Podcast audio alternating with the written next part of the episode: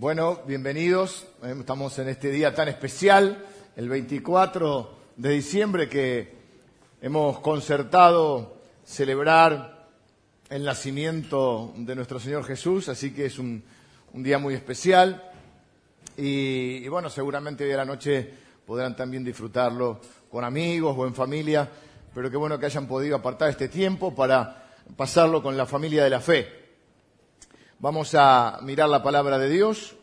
Eh, si usted eh, no tiene su, bosquejo, puede eh, levantar su mano. Algunos de los servidores estarán alcanzando el, el bosquejo con algunas de las actividades en la cara posterior. Ah, no, está lo de Heaven. Y en la cara anterior un poco la enseñanza o la reflexión del día de hoy. Vamos a buscar Lucas, el Evangelio de Lucas, capítulo 2. Hemos mencionado el domingo pasado, hemos hablado acerca de, de los, algunos de los acontecimientos que rodearon el nacimiento del Salvador. Hemos explicado, esta, esta semana estaba leyendo un diario digital y había 20 preguntas a ver qué sabíamos de, de la Navidad. Creo que estamos bastante bien eh, preguntaban, por ejemplo, dónde vivía Jesús y su familia, dónde nació, por qué se trasladó. Bueno, todas cosas que hemos estado explicando eh, en la semana anterior. Y hoy no voy a hacer referencia a eso, pero sí ya concretamente a, eh, en el momento que nace Jesús, voy a leer el mismo, el mismo pasaje que leí el domingo pasado. La Biblia dice, se describe a sí misma como viva y eficaz. Así que Dios nos habla de muchas maneras, incluso a veces a través de los mismos versículos. ¿eh? Y en este caso voy a tomar de vuelta el Evangelio de Lucas, el capítulo 2, y voy a leer también el, eh, el, capítulo, el versículo 8. Dice que había, en la, había pastores en la misma región que velaban y guardaban las vigilias de la noche sobre su rebaño, cuidaban sus ovejas. Y he aquí que se les presentó un ángel del Señor y la gloria del Señor los rodeó de resplandor y tuvieron gran temor. Pero el ángel les dijo, no temáis porque aquí os doy nuevas, o sea, noticias de gran gozo que será para todo el pueblo, que os ha nacido hoy en la ciudad de David un Salvador que es Cristo Jesús. Esto os servirá de señal. Hallaréis al niño envuelto en pañales, acostado en un pesebre. Y repentinamente apareció con el ángel una multitud de las huestes celestiales que alababan a Dios y decían, vamos a prestar atención a lo que decían las huestes celestiales, gloria a Dios en las alturas y en la tierra paz, buena voluntad para con los hombres. Una de las grandes eh, de los grandes momentos de la humanidad es este momento. Jesús naciendo, el cielo abriéndose y huestes celestiales dándole la bienvenida, celebrando la llegada del Salvador. Pero es importante que la Biblia, que hay cosas que nosotros sabemos o a veces creemos que sabemos, porque las hemos escuchado, pero digamos, no las hemos leído de primera mano. Y es muy importante para un hijo de Dios poder leer la Biblia, más allá de que usted escuche la predicación eh, el día domingo, que puedo compartirle yo o algunos de mis consiervos, o que escuche una, una, una en la semana, lo cual eh, quizá por internet ahora hay, hay muy buenas predicaciones que usted puede escuchar, pero es importante que usted lea la Biblia, porque a veces nosotros si no repetimos cosas que no son como son. Por ejemplo, hemos enseñado, ah, o hemos mencionado el hecho de que eh, la gente dice, bueno, Elías se fue en un carro de fuego, y dijimos, no, se fue en un torbellino. Si leemos la Biblia, dice que se fue en un torbellino. La gente dice en los brindis de Navidad, paz para los hombres de buena voluntad. Y no dice eso la Biblia, porque eso estaría diciendo que la buena voluntad la tienen los hombres. Y lo que los ángeles cantaban es que la buena voluntad era de Dios para con los hombres. No eran los hombres los que tenían buena voluntad, era Dios el que tenía la buena voluntad. Esa era la gran noticia, que la, las voluntades estaban buenas en los cielos para los hombres. Pero ¿cuántas veces hemos escuchado que dicen en el brindis? Buena voluntad, eh, para, paz para los hombres de buena voluntad. Quiero hablar de la paz, en un tiempo de nuestra nación donde no hay paz. donde eh, cada año, en esta época navideña, escuchamos canciones y vemos representaciones de escenas que registran este anuncio angelical, ¿no? El pesebre, el angelito, siempre los ponen rubios los angelitos, ¿no? Ahora se está variando la cosa. Pero, este, y el famoso canto, Gloria a Dios en las alturas y en la tierra, paz, buena voluntad para con los hombres. Así que es importante que nosotros leamos la Biblia, porque muchas veces si no, repetimos cosas que, no son como la Biblia las dice. Como hemos eh, enseñado, o, también compartido juntos, eh, eh, la historia, no, no, este año, este año hicimos mención, referente a los, a los magos de Oriente, y la gente a veces por ahí se queda con una imagen que no es. En este caso, dice acá que hay paz en la tierra paz para con los hombres. Y la pregunta es, ¿qué pasa? ¿Dios se equivocó? ¿Dios falló? Porque si Dios nos prometió paz, ¿por qué vemos tan poca paz en la tierra? No solo en Argentina, en el mundo en sí. ¿Por qué si acá dice paz buena voluntad para en la tierra paz. ¿Por qué no la vemos? A veces ya no hablemos del mundo, de la Argentina, a veces no la vemos en nuestra familia. A veces no la vemos en el barrio. A la vecina de acá peleamos el de acá. No la vemos en el trabajo. Incluso a veces no la vemos en nuestra propia vida, en nuestro interior, ya siendo un plano más personal. ¿Por qué si Dios nos prometió paz? ¿Por qué no tengo yo esa serenidad interior, esa tranquilidad? ¿Por qué no la estoy experimentando? Y la paradoja es que eh, pareciera que Navidad, que debería ser el tiempo donde más paz hubiese en nuestro corazón, recordando la venida del Salvador y la promesa de Dios a través de este canto angelical, parece que es un tiempo de locura ni hablar lo que fueron estos días. Huelgas por todos lados, los, cajeros no andaban, la gente en la calle, estaban todos nerviosos, el tránsito. Usted sabe de qué le hablo. Está preparando el pionono para hoy. ¿Qué pasa? ¿Dios no, se equivocó? ¿Dios prometió algo que, que no cumplió? O Dios nos está fallando, cosa que sabemos nosotros que Dios no falla, o no estamos entendiendo lo que Dios quiso decir. Quizá podemos tener una confusión en cuanto a lo que Dios quiso decir. Porque Dios nunca deja de cumplir su palabra, así que el problema no es con Él, sino con nosotros. Los ángeles no estaban proclamando que llegaría la paz mundial con la aparición del Mesías. De hecho, fíjense qué contradicción aparente. Mateo, capítulo 10,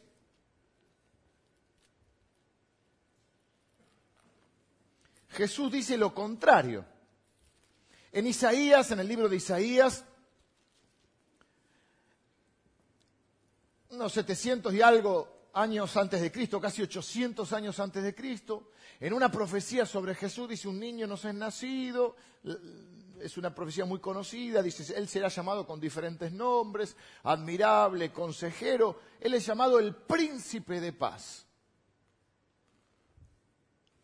Sin embargo, Jesús mismo, cuando tiene que dar algún aspecto de su de su presencia en la tierra, dice, no penséis que he venido, no piensen que he venido para traer paz a la tierra. No he venido para traer paz, sino espada. Epa.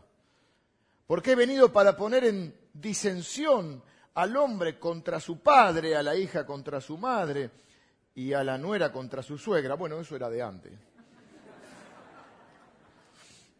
Y los enemigos del hombre serán los de su casa. Es decir, no son unas palabras muy adecuadas para aquel que fue anunciado como el príncipe de paz. Así que si, si la armonía terrenal era lo que Dios tenía en mente, si pensamos eso, eh, tendríamos que decir que el ministerio de Jesús fracasó. Porque ¿cómo culmina el ministerio de Jesús? Con odio, con traición, a Jesús literalmente lo odiaron, con traición, con muerte, con crucifixión, con, crueldad. Así que, aunque las escrituras predicen la paz final, no en esta primera venida de Jesucristo, sino en la segunda venida, en el momento final, donde este, donde este mundo terminará y Dios comenzará el nuevo mundo. En ese momento habrá una paz final y dice la Biblia que ya no habrá llanto ni dolor, no habrá, que Dios ya vendrá, Jesús vendrá como juez y establecerá la justicia, un reino de justicia. No habrá llanto ni dolor porque tampoco habrá pecado. Por lo tanto, en ese momento podemos hablar de una paz completa, absoluta y un estado de bienestar general. Pero eso es algo que va a suceder, no es algo que sucedió. Entonces, ¿a qué se refería? ¿A qué se referían los ángeles trayendo este mensaje de Dios cuando dicen en la tierra paz? Hay buena voluntad de Dios, no es los hombres de buena voluntad, sino es la buena voluntad de Dios para con los hombres, y en la tierra hay paz. La razón por la que Cristo vino como un bebé y luego creció y se hizo hombre y cumplió toda su obra, no vino a conquistar el mundo y a establecer lo que llamaríamos un reino terrenal o un reino celestial en la tierra en esa primera venida. En la segunda venida Dios establecerá ese reino definitivo. Había un problema mayor que arreglar antes de que su reino pudiese ser establecido en la tierra. El mensaje de los ángeles anunciaban una solución mayor para un problema mayor, un problema del hombre, su problema con Dios, lo que vamos a llamar su hostilidad con Dios, su conflicto con Dios, su guerra con Dios, si se quiere, su enemistad. Dios, el hombre estaba enemistado por Dios. Si tengo que ser más, más exacto todavía y quizá un poco más duro, tengo que decir lo que dice la Biblia, que nosotros los hombres éramos enemigos de Dios. Y dice, pero yo no tengo nada contra Dios. Yo no soy hostil a Dios, yo no estoy enojado con Dios, yo no, soy hostil. Bueno, Quizá usted no, lo es conscientemente, pero la Biblia nos enseña que hay un problema mayor que Dios debía, resolver y que es la razón principal, fundamental, el propósito para el cual Cristo viene a la tierra, y es terminar con esa enemistad, con esa falta de paz, con esa guerra, ese conflicto entre Dios y los hombres. Por eso mi primer punto de hoy es paz con Dios. Lo primero que necesitamos es paz con Dios. Porque cuando, como Dios es santo, la Biblia dice que todos nosotros tenemos que creerle a Dios o creernos a nosotros. O prefiero creerle a Dios. La Biblia dice que todos somos pecadores por nacimiento, por naturaleza y por elección. Que todos nos hemos desviado de Dios y que como Dios es santo, el pecado nos separa de Él y nos trae enemistad. Fíjense lo que dice Isaías 59.2, entre tantos otros versículos que podríamos mencionar hoy, que hablan acerca del problema del pecado. Pero esto es interesante porque son casi 800 años antes de que Cristo viniera, que Dios nos estaba revelando sus propósitos. 59.2 dice, pero vuestras iniquidades, vuestras maldades, vuestros pecados, han hecho división entre vosotros y vuestro Dios, y vuestros pecados han hecho ocultar de vosotros su rostro para no oír. Dios ocultó su rostro porque Dios es santo y no puede relacionarse mediante el pecado o eh, con pecadores, si el pecado nos separaba de Dios. La única manera de resolver este problema es a través de la reconciliación. Volver a conciliar significa reconciliar, volver a unir. Y este versículo que yo les leí de Lucas, eh, en el canto angelical, cuando los ángeles cantan y declaran la paz, esa palabra paz se deriva justamente de la palabra unir. Así que Jesús vino para unirnos con el Padre. Aunque estábamos alejados de Él, dice la Biblia, que Jesucristo, cuando estaba en la cruz, dice que el Padre estaba en Cristo, reconciliando al mundo consigo mismo, volviendo. Dios es el que toma la iniciativa. Ninguno puede nosotros puede decir yo me, yo busqué a Dios. Lo decimos porque es lo que sentimos, pero cuando uno va a la Biblia se da cuenta que uno busca a Dios, pero porque antes Dios lo buscó a uno y puso en nosotros esa necesidad porque el que nos estaba buscando es Dios. Es Dios tomando la iniciativa. Por eso la Biblia dice, de tal manera amó Dios al mundo que entregó a su Hijo o que nos dio a su Hijo. ¿Mm? Siempre la iniciativa es de Dios. Dios muestra su amor para con nosotros en que siendo aún pecadores, Cristo murió por nosotros. Es Dios el que toma la iniciativa y en la cruz nos reconcilia, nos vuelve a unir, vuelve, viene a quitar lo que nos separaba. Jesús vino a eso, estábamos alejados de Dios, Cristo vino a la tierra como Dios encarnado y pagó el castigo por nuestros pecados, muriendo en nuestro lugar. Todos los que ponemos nuestra fe en Jesucristo y lo reconocemos como Salvador y Señor, podemos ser reconciliados por medio de algo que se conoce como la justificación. Tanto estamos mencionando palabras que son fundamentales en la doctrina. La doctrina significa el cuerpo de creencias fundamentales que nosotros tenemos. Por ejemplo, hemos hablado de la encarnación. Jesús no es un ser creado. Jesús es Dios que se hizo hombre. Eh, se encarnó. Hemos hablado recién acerca de la reconciliación, volver a estar unidos a Cristo. Dice la Biblia, el que está unido a Cristo, un espíritu es con él. Hablamos de la justificación. ¿Qué significa la justificación? Que Dios ahora nos ve justos, nos considera justos. Dice la Biblia, justificados pues por la fe tenemos paz para con Dios por medio de nuestro Señor Jesucristo. Dios me ve ahora y me ve justo santo. ¿Por qué? Pero si yo, porque me ve a través de Cristo. Dios vio a su hijo o tuvo que ver a su hijo como un pecador en la cruz para poder mirarme a mí ahora y verme como su hijo.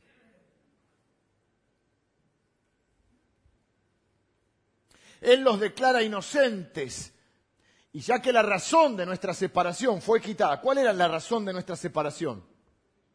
El pecado. Como eso ya fue quitado, ya ahora dejamos de ser sus enemigos para convertirnos en sus hijos amados. La Biblia dice, más a todos los que le recibieron, ¿a quién? A Jesús.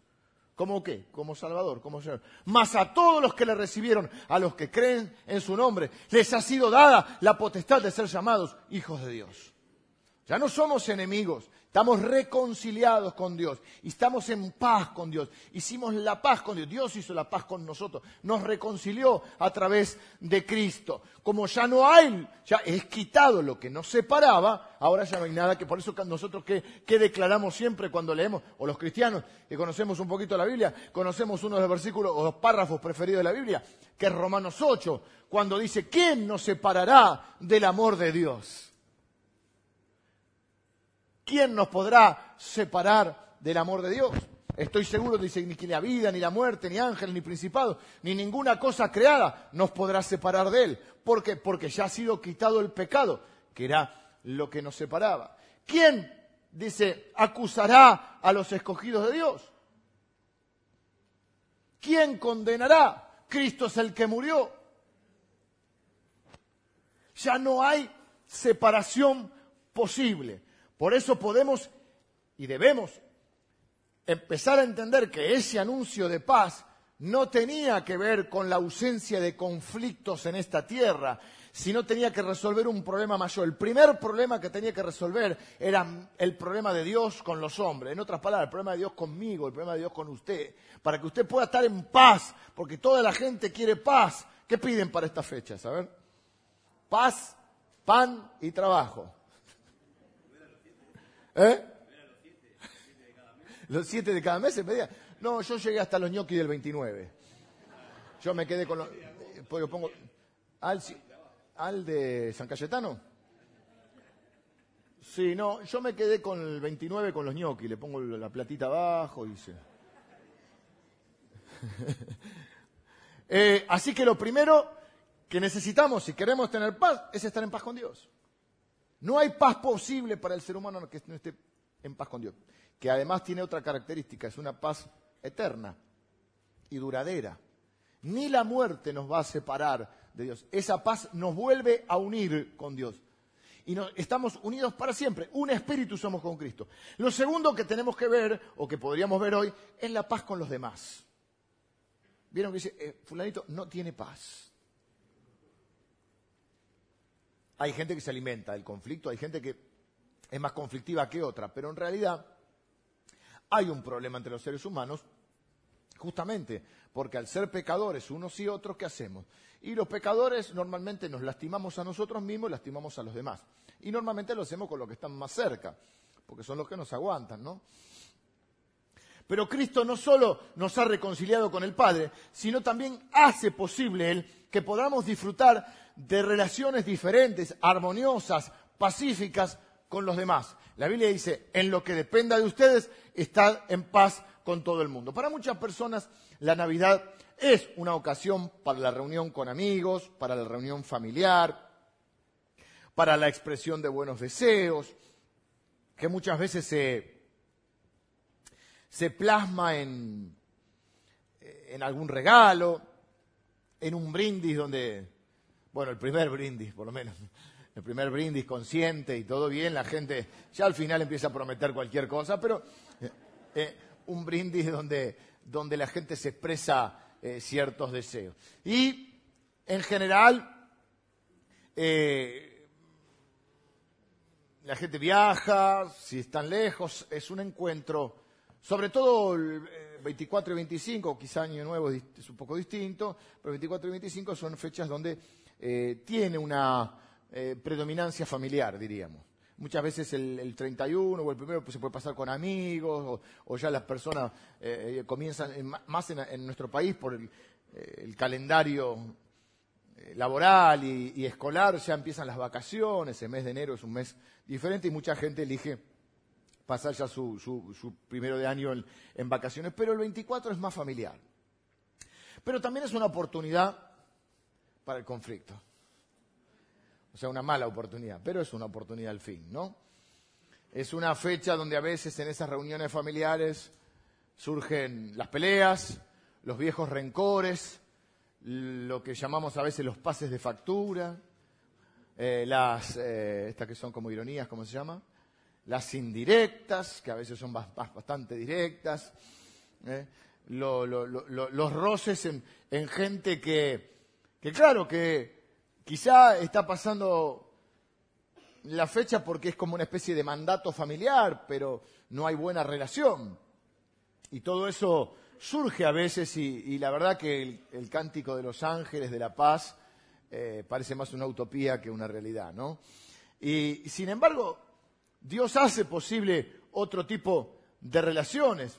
Cuando Cristo se convierte en nuestro Salvador y en nuestro Señor, Él se compromete a transformar todas las áreas de nuestra vida, incluyendo nuestras relaciones.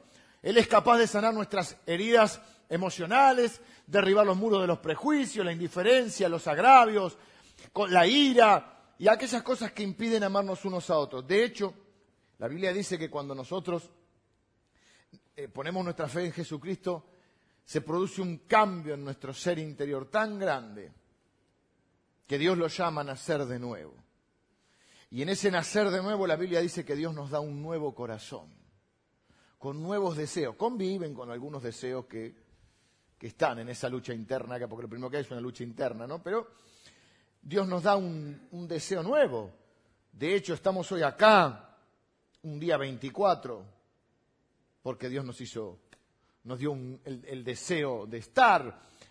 Estamos, eh, estudiamos la Biblia porque Dios nos dio ese deseo. Somos capaces ahora de perdonar lo imperdonable porque Dios nos dio ese nuevo corazón. Somos capaces en algunas ocasiones de poner la otra mejilla, cosa que no hubiéramos hecho antes.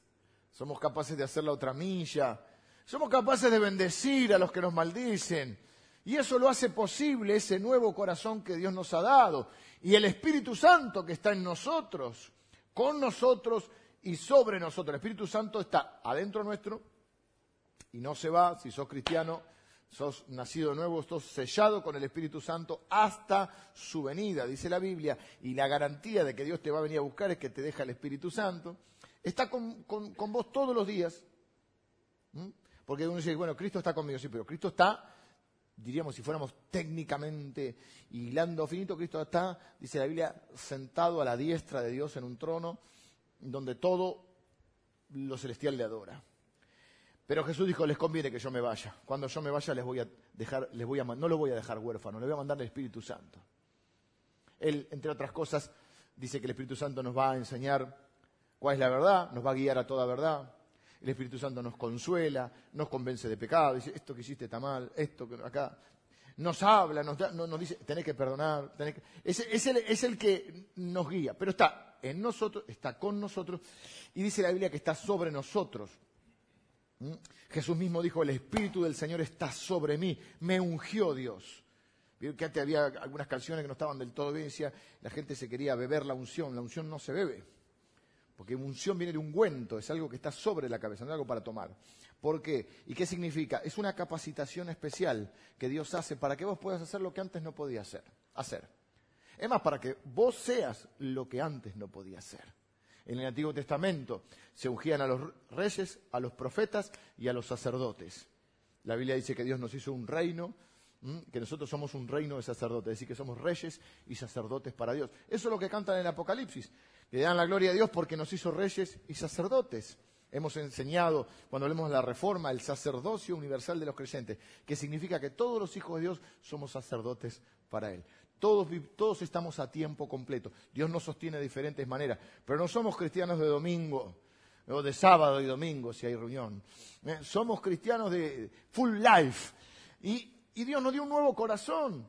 Y Dios hace posible a través de ese nuevo corazón que tiene nuevos deseos y de ese Espíritu Santo. A veces aparece todavía los viejos deseos, pero eso eh, hace que nosotros hoy podamos tener otras relaciones. ¿Y por qué? Porque estamos dispuestos a hacer lo que antes no estábamos dispuestos a hacer. Antes quizá era ojo por ojo, diente por diente, en el mejor de los casos, porque ustedes saben que esa ley es una ley del Antiguo Testamento, conocida como la ley del talión, que hasta ese momento era justa, porque antes era peor todavía. O sea, vos me sacabas un ojo, yo iba y te mataba a toda la familia. Entonces la ley del talión vino a decir, miren, nadie le puede devolver al otro más de lo que el otro le hizo. Si te la hace, se la devolvés, pero en la misma proporción, graduación iba a decir yo. Ya pensando en la graduación alcohólica, no, no. Como elemento preventivo. Vos ya sabés que...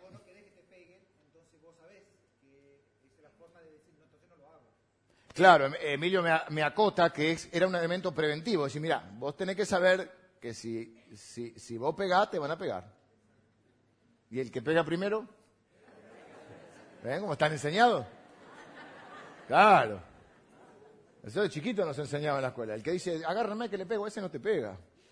El que te pega es el que viene calladito. ¿Y para qué la otra mejilla? Para que no te peguen la misma. No, no. Claro, te duele menos, ¿viste? Eh, solo Dios hace posible esto. Y la primer paz con los demás debe ser iniciativa nuestra. ¿Y cómo empieza esa iniciativa? orando por los que eh, quizás no están en paz con nosotros. Eso es lo que depende de ustedes. Porque ¿qué pasa con las relaciones? Dice, pero pa, está muy lindo, está muy lindo, pero hay personas con las cuales no puedo estar en paz. Ok, las relaciones son una calle de doble mano. ¿Se entiende? Un ida y vuelta. Por eso la Biblia dice, en lo que dependa de ustedes, estad en paz con todo el mundo. ¿Y cómo puedo yo tomar esa iniciativa? O, como dijo Jesús, oren por aquellos que los persiguen, los maldicen, hagan el bien. El, perdón es una, una idea enorme del cristianismo y yo creo que casi única del cristianismo. Y es lo que hace posible estar en paz con las personas. ¿Cuál es? Cuando ofendemos, pedimos perdón. Cuando nos ofenden, perdonamos. Padre nuestro que estás en el cielo, ¿eh? santificado sea tu nombre, y perdona nuestras ofensas o nuestras deudas, como nosotros perdonamos a los que nos ofenden. O a nuestros deudores, depende de la traducción. O sea, que la vara o la medida del perdón la establezco yo. Ah, no, yo no quiero perdonar. Ah, pero vos querés que Dios te perdone. Perdóname como yo perdono. Si no tenía que decir, recordámela como yo se la recuerdo. Devolvémela como yo se la devuelvo. Es más, Jesús contó una historia, eh, una parábola, donde dice que había alguien que le debía dinero a otro y a su vez a ese deudor tenía un deudor para con él. Y él le pide al, a quien le debía que lo perdone. Bueno, él le perdona la deuda. A su vez, el perdonado se encuentra con el que le debía y no le quiere perdonar la deuda. El que le, esto es muy complicado. O sea, A, B y C. Vamos a ponerlo en nombres. Yo le debo a Emilio. Y Javi Gómez me debe a mí. Yo me pone como el malo, porque si no, siempre el malo es Javi Gómez. Ustedes ya saben cómo es, pero a mí no me gusta hablar mal de la gente. Entonces Emilio me perdona la deuda. Yo le debo, no sé, mil pesos. Y resulta que Javi me debe cien. Y entonces Emilio me perdona mí y yo, ah, qué bendición, Emilio me perdonó. Me encuentro con Javi, no, pagame o te mando a la cárcel. Literal, más o menos la historia es así. No lo quiero perdonar. Se entera Emilio y dice, ¿cómo? Yo te perdoné mil y vos no le querés perdonar cien. Miserable, me dice. Es bravo, Emilio.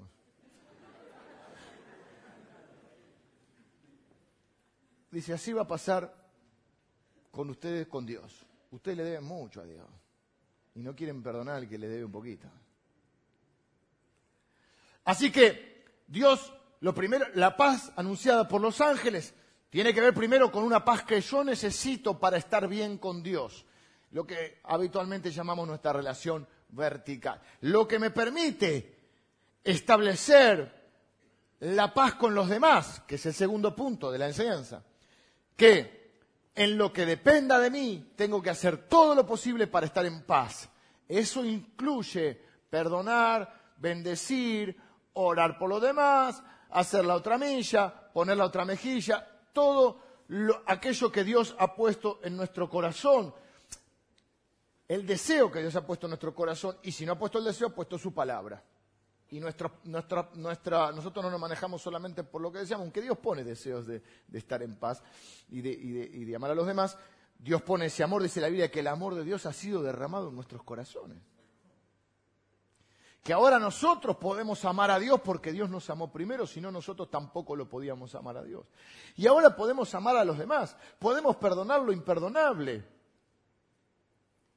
porque sabemos que Dios así nos perdonó a nosotros. Pero les dije, como las relaciones son calles de doble mano, es posible que no podamos lograr, la paz en todos los conflictos, o por lo menos al mismo tiempo. También uno va entendiendo que las cosas tienen sus tiempos.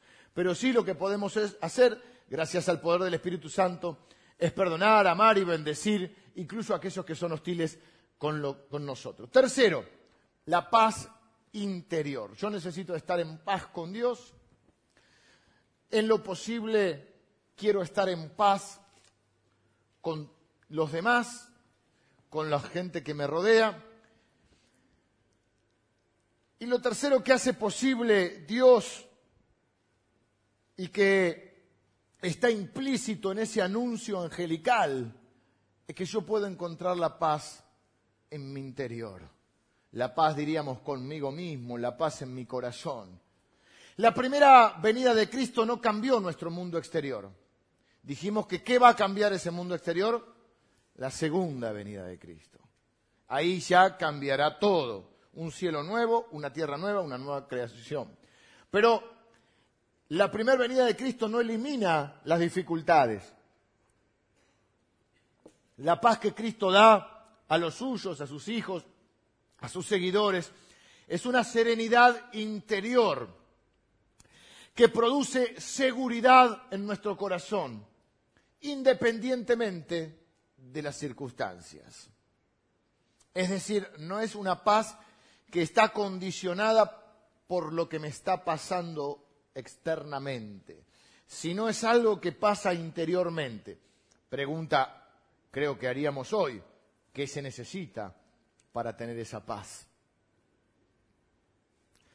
Si esperamos encontrarla en la seguridad económica, en relaciones armoniosas con todo el mundo, en planes y sueños cumplidos, en ausencia de problemas, de conflictos o de situaciones preocupantes, estaríamos teniendo una definición de paz, primero que tiene que ver más con la gente que no conoce a Cristo, con el concepto que tiene la gente que no conoce a Cristo de lo que es la paz, y que por otro lado es un concepto utópico, irreal, porque si para estar en paz necesito tener seguridad económica, estar bien con todas las personas, no tener ningún conflicto y no tener ningún problema que enfrentar en esta vida, ¿cuántos días podríamos decir que tendríamos de paz en esta, en esta tierra? Me miran como si ustedes estuvieran todos en paz y yo estoy... Este hombre no tiene paz.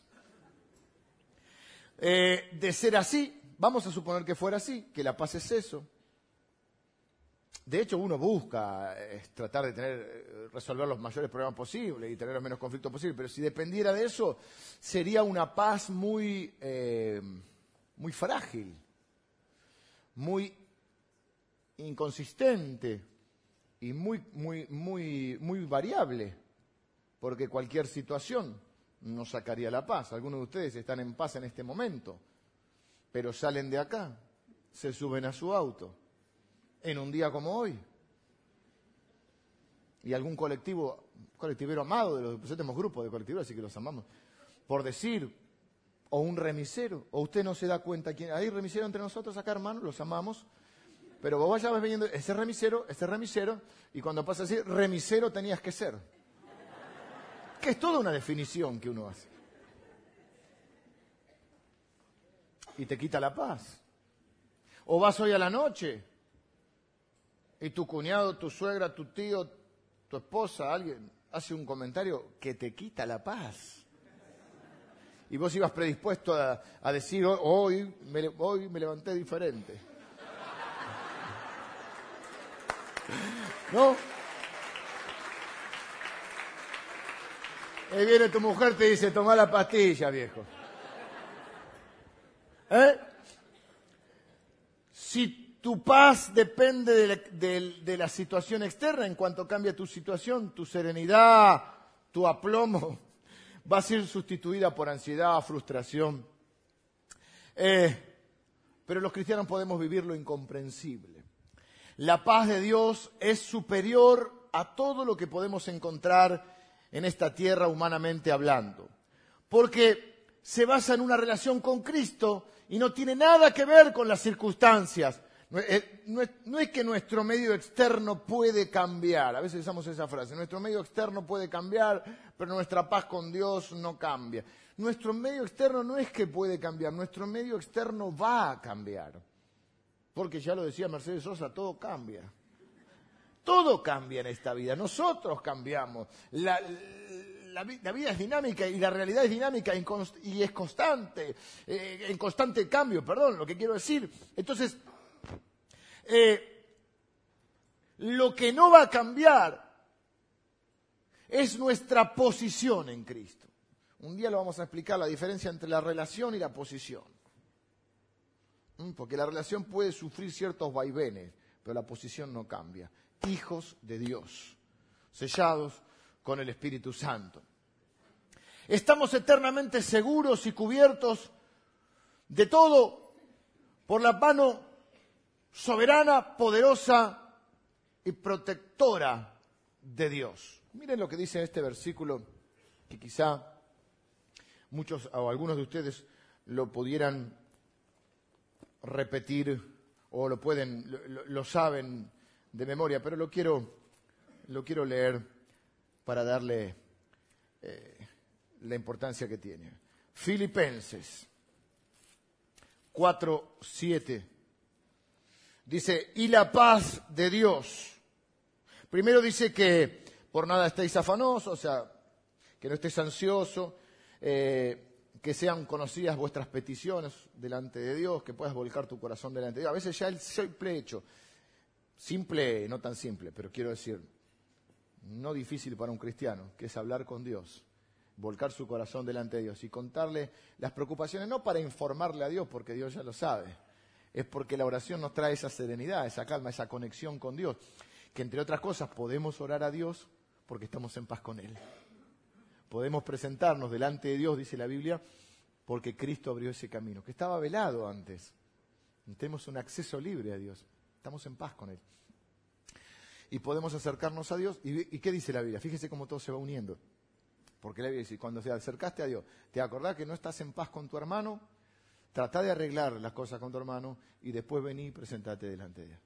Pero vos podés decirle, Señor, ayúdame a estar en paz con mi hermano. Yo lo bendigo, lloro por él. Y quizás hasta podés tomar la iniciativa de tener algún gesto, alguna actitud, alguna acción que pueda ser un paso inicial para esa paz. Y, y eso va a traer la paz a nuestro corazón, pero ya el hecho de volcar nuestro corazón delante de Dios nos trae en paz. Por eso dice, no estén afanosos por nada, sino sean conocidas vuestras peticiones, estoy leyendo el versículo 6, delante de Dios, en toda oración y ruego, con acción de gracia. Gracias, Señor, porque si es difícil la vida así, ¿qué sería de mí sin ti? Y la paz de Dios, que sobrepasa todo entendimiento, es una paz inexplicable, incomprensible. Guardará vuestros corazones y aún vuestros pensamientos. Comienza a ver Claro, porque la paz tiene que ser en el corazón y en la mente. Porque a veces la mente trabaja, viste que hasta de noche, a veces más de noche todavía. Y a veces estás entre dormido, no sé, estás dormido, despierto, y tu mente sigue trabajando.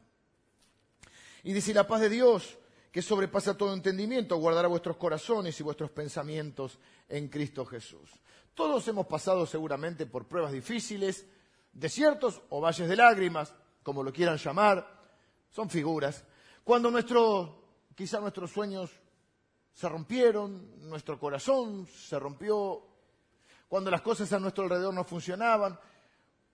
Pero quizá muchos de nosotros también podemos decir que aún en esos momentos hemos encontrado esta serenidad incomprensible, esta, esta calma, esta tranquilidad, esta seguridad de saber que estamos en las manos de Dios. Hemos sentido que la gracia de Dios inundaba nuestro corazón. Sin la presencia del Espíritu Santo en nosotros esto sería imposible. ¿Y qué hace? ¿Por qué está el Espíritu Santo en nosotros? Porque estamos en paz con Dios. Ahora, con esto entro en el tramo final. ¿Cómo experimentar esa paz? Si esa paz tan maravillosa está al alcance de todos. No, así que levante la mano porque esto es para cada uno. Quizá alguno de los que está acá dice, y muy lindo, pero ¿por qué yo no puedo experimentar esa paz? Qué bueno que me lo preguntaste porque te lo voy a contestar ahora. La primera razón por la que a veces no experimentamos esta paz es por el pecado. El pecado es desobedecer a Dios. El pecado es desoír a Dios. Cada vez que desobedecemos a Dios, sus mandamientos, que a veces no los conocemos siquiera, y hacemos lo que nos parece a nosotros, entramos en conflicto con Dios. Cuando hacemos nuestra voluntad y nuestra voluntad no se alinea a la de Dios, entramos en conflicto con Él. Y los cristianos, y ya estoy hablando de los cristianos, no podemos estar en paz con Dios cuando no estamos haciendo la voluntad de Dios. ¿Estamos? Por ahí un tiempito sí no te das cuenta, pero en algún momento, cuando vos no estás haciendo, cuando vos estás desobedeciendo a Dios, no podés estar en paz con Dios. Porque para eso Dios te puso el Espíritu Santo y por eso te dio un nuevo corazón. Y hay algo que te hace sentir que no, es una, en este caso sería una santa inquietud. Porque el diablo te condena, Dios no te condena, pero te convence de pecado. Esa es la diferencia. El diablo quiere llevarte hacia la destrucción y el Espíritu Santo te quiere llevar hacia el Padre, hacia la reconciliación nuevamente, a, unirte a Dios. Si es que vos, no es que estás desunido si ya sos cristiano, pero vos sentís esa separación que el pecado está produciendo, que tu desobediencia está produciendo. Vos no dejás de ser hijo de Dios, pero vos sentís que la relación está, eh, está, está rara y sos vos el que está raro. Porque dice la Biblia que a veces nosotros nos escondemos de Dios en varios porque en nuestro corazón sabemos que estamos en falta. Es como cuando vos hiciste algo mal y no querés que te pregunten. Entonces, el Espíritu Santo va a generar dentro tuyo una inquietud, una agitación, algo interior. Y vos, en el fondo de tu corazón, en algún momento, aunque viste a veces como cuando éramos chiquitos y te hablaba tu hermano y peleabas con tu hermano y te, no, no, no te escucho, no te escucho, no te escucho. Pero en algún pero está esa intranquilidad. Hasta que en algún momento, si sos verdaderamente un cristiano, vas a escuchar al Espíritu Santo y te vas a arrepentir. Porque dice la Biblia que Él nos lleva al arrepentimiento. La otra razón por la que puede haber falta de paz en nuestro corazón. Estoy viendo dos razones por las cuales no experimentamos esa paz. La primera es el pecado, la desobediencia.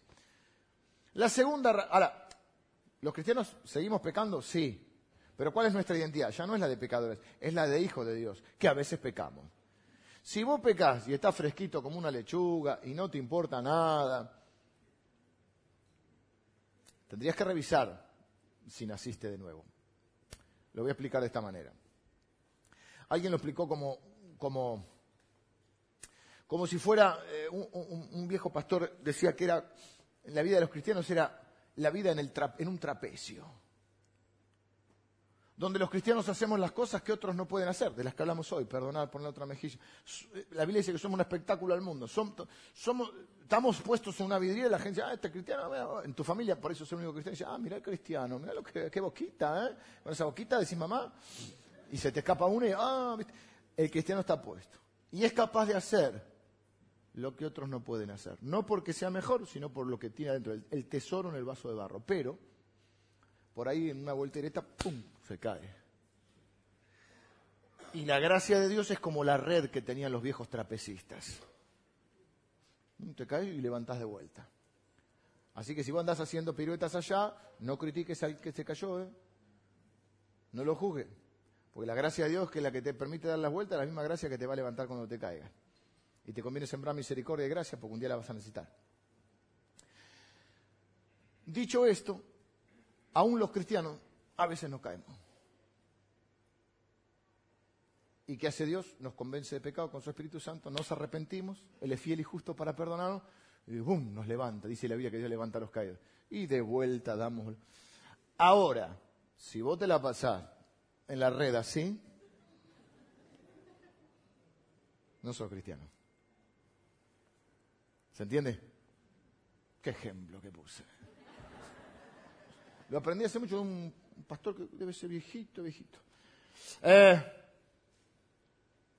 la segunda razón es la falta de fe. la primera razón que nos quita la paz es el pecado. La segunda es la falta de fe. ¿Por qué? Porque recordemos que la palabra paz, ¿qué significaba? Vamos, vamos. Unir, unir.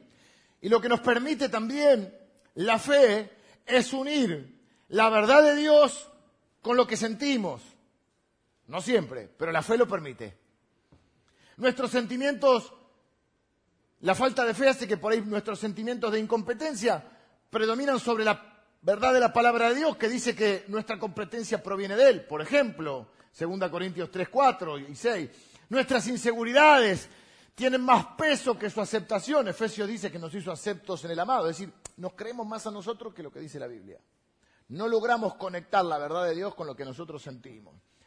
Y nuestros temores sobrepasan la garantía que Dios nos ha dado de proveer para todas nuestras necesidades, como dice Filipenses 4:19. Así que cuando miramos el sufrimiento y las dificultades en nuestras vidas y pensamos que Dios es indiferente, que Dios se olvidó, se olvidó de nosotros, o que Dios es incapaz de cuidarnos, de ayudarnos, estamos creyendo nuestra propia opinión en vez de creer la verdad de Dios. No estamos pudiendo unir la verdad de Dios con lo que nosotros sentimos o pensamos. Y cada vez que empezamos a hacer eso, empezamos a dudar, a desconfiar de Dios y entonces nuestra paz va, a estar sacudida. Si yo creo que Dios no me puede cuidar, que Dios no me ayuda, que Dios no me escucha, mi, fe eh, es insuficiente, mi vida tambalea. Y muchas veces la Biblia dice que nosotros estamos parados sobre la roca, que es la verdad de Dios, es Cristo mismo. Y los que no creen en Dios están parados sobre la arena, que es algo... Ustedes lo dijeron.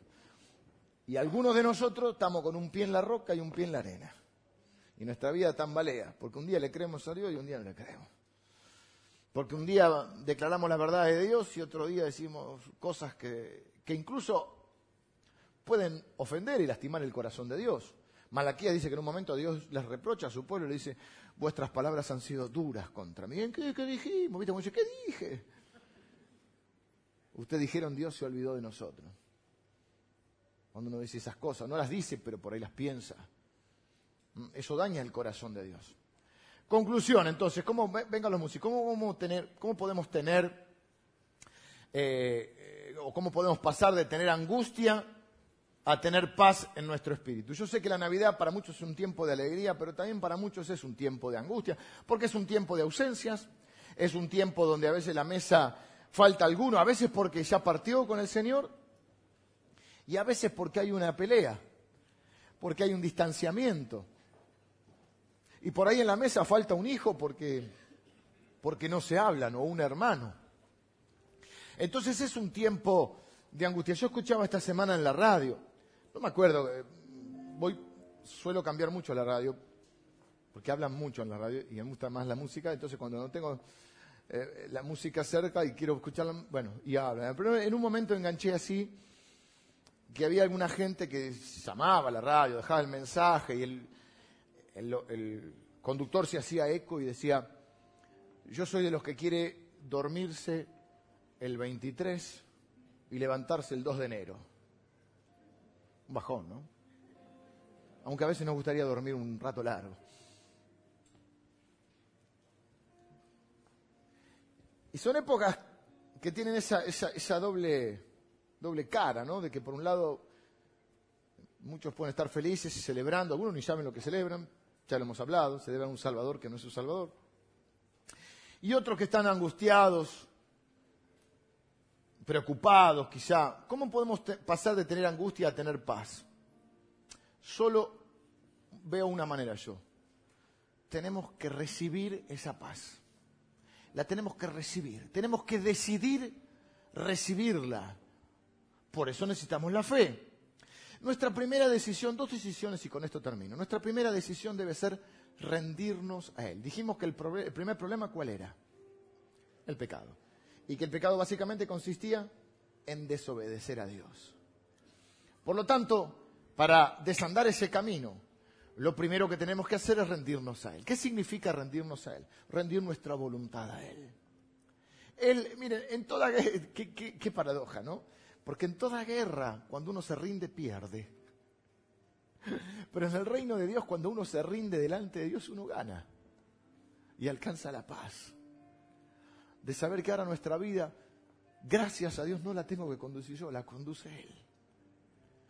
Y que todo lo que pasa, no quiere decir que yo no tenga que tomar decisiones, para eso tengo el Espíritu Santo, pero para que me guíe. Y entonces yo lo primero que tengo que decidir es recibir esa paz. ¿Cómo? Tomando esta primera decisión, rendirme a Él. Quienes insisten en hacer su propia voluntad nunca tendrán paz. Pero si dejas que Dios haga su voluntad en tu vida, te vas a sorprender del resultado. la angustia, la inseguridad, la intranquilidad se va a transformar en una serenidad. Quizá externamente no cambie nada al principio, pero en tu corazón va a estar esa incomprensible sensación de estar en paz con Dios, de haber hecho lo posible para estar en paz con los demás y sobre todas las cosas de sentir que uno está en paz con uno mismo, que está tranquilo, está seguro. Dice la Biblia que el cristiano está confiado como un león. La segunda decisión que debemos tomar es, si la primera era, habíamos desobedecido a Dios, era obedecer a Dios. La segunda era la falta de fe. La falta de fe venía de centrarnos o de generar una, darle una magnitud a lo que nos está pasando mayor a la magnitud que le damos a Cristo. Esto es un dicho que algunos de ustedes habrán escuchado, es como cuando decimos, no le digas, a ver, ayúdenme a comer, no le digas a tu problema, no le digas a Dios cuán grande es tu problema, sino que decirle a tu problema cuán grande es tu Dios. ¿Ok? Es decir, la falta de fe es darle más importancia o trascendencia o valor a las circunstancias que a Dios. Entonces lo segundo que habría que hacer en este caso para desandar ese camino sería volver a centrarnos en Cristo, enfocarnos en Él, poner nuestro, nuestro, nuestro centro en Él, nuestro foco en Él, no en la situación, no en el conflicto, no en el temor. Dice la Biblia, tú guardarás en completa paz aquel cuyo pensamiento en ti persevera, porque en ti ha confiado. Isaías 26. Si nuestras emociones son el resultado de nuestros pensamientos, tenemos que prestar mucha atención a lo que pensamos, porque eso va a afectar nuestras emociones y es donde se encuentra la, la paz. Así que cuando nuestra mente está fija en el Señor y confiamos en su soberanía y en su amor para con nosotros, podemos enfrentar las circunstancias externas que nos toca vivir con seguridad, a pesar de algunos diagnósticos o de algunos pronósticos. Sabemos que Dios hará lo mejor para nosotros y que todo resultará para nuestro bien y para su gloria. Los cristianos no somos víctimas de las circunstancias. El Señor dejó en claro eso. Nosotros no somos víctimas de las circunstancias. Nosotros tenemos un camino mejor que podemos seguir. Jesús dijo, no se turbe vuestro corazón. ¿Creéis en mí? ¿Creéis en Dios? Creed también en mí. No tengan miedo. A nosotros se nos ha dado esa promesa. Estoy con ustedes todos los días hasta el fin del mundo. ¿Y quién es el que está con? El príncipe de paz. Si Dios es por nosotros, dice la Biblia, ¿quién contra nosotros? El que no nos negó ni a su propio Hijo, ¿cómo no nos dará con Él también todas las cosas? ¿Qué pues diremos? ¿Quién nos podrá separar del amor de Dios? Tribulación, hambre, angustia, enfermedad, necesidad, dice desnudez. Antes en todas estas cosas somos más que vencedores por medio de aquel que nos amó. Por lo cual estoy seguro de que ni la vida, ni la muerte, ni ángeles, ni principados, ni potestades, ni ninguna cosa creada, menos Dios todo es creado. Así que Dios es mayor que todo. Ni ninguna cosa creada nos podrá separar del amor de Dios. Eso es lo que celebramos hoy. Esa es la paz. Esa es la paz que, necesitamos. Dios no falló. Dios va a cumplir su palabra y establecerá un reino de paz. Pero mientras tanto el reino de Dios debe ser establecido en nuestra vida. Y se establece cuando entramos en paz con Dios. Lo que hace posible lo imposible, estar en paz con los demás. Y ese, esa paz con Dios y esa paz con los demás. Y esa fe que Él pone en nuestro corazón nos hace estar en paz con nosotros mismos. Es lo que la gente busca. Compra o, estaría dispuesta a pagar por esta paz. Pero como dice esta canción que está sonando, es una paz, una calma infinita que solo podrán los amados de Dios comprender. Yo quiero invitarte a que te pongas de pie y que cantemos juntos si te la sabes y si no, vas a, seguro va a aparecer la letra, ¿sí? Esta canción. Y que puedas decidir hoy recibir la paz de Dios, la que sobrepasa todo entendimiento. No entiendo cómo puedo estar en paz. Antes estaría loco con esto. Antes estaría asustado, antes estaría desesperado o atemorizado, pero estoy tranquilo, estoy sólido, estoy confiado, porque Dios es mi paz, porque estoy en paz con Él, porque nada me va a separar, estoy unido a Él. Que puedas pasar una Navidad de esta, característica. Y dice la Biblia algo más, perdón, antes de terminar. Dice, benditos son los pies de los que anuncian la paz. Dios te ha transformado en un agente de paz. Dice la Biblia, por ejemplo, que Él nos reconcilió y que nosotros somos embajadores de esa reconciliación. Que nosotros le tenemos que decir a la gente, reconciliate con Dios. Y dice la Biblia, bienaventurados los pacificadores, porque serán llamados hijos de Dios. Esto quiere decir que cuando vos seas ese pacificador, la gente a decir, este me parece que es un hijo de Dios. Capaz no lo dice así porque no sabe esas palabras. Pero si, viste, vos tenés algo distinto. Decir, soy un hijo de Dios. Su paz y su amor ha sido derramado en mi corazón. ¿Mm? Que Dios te bendiga y que tengas una linda Navidad.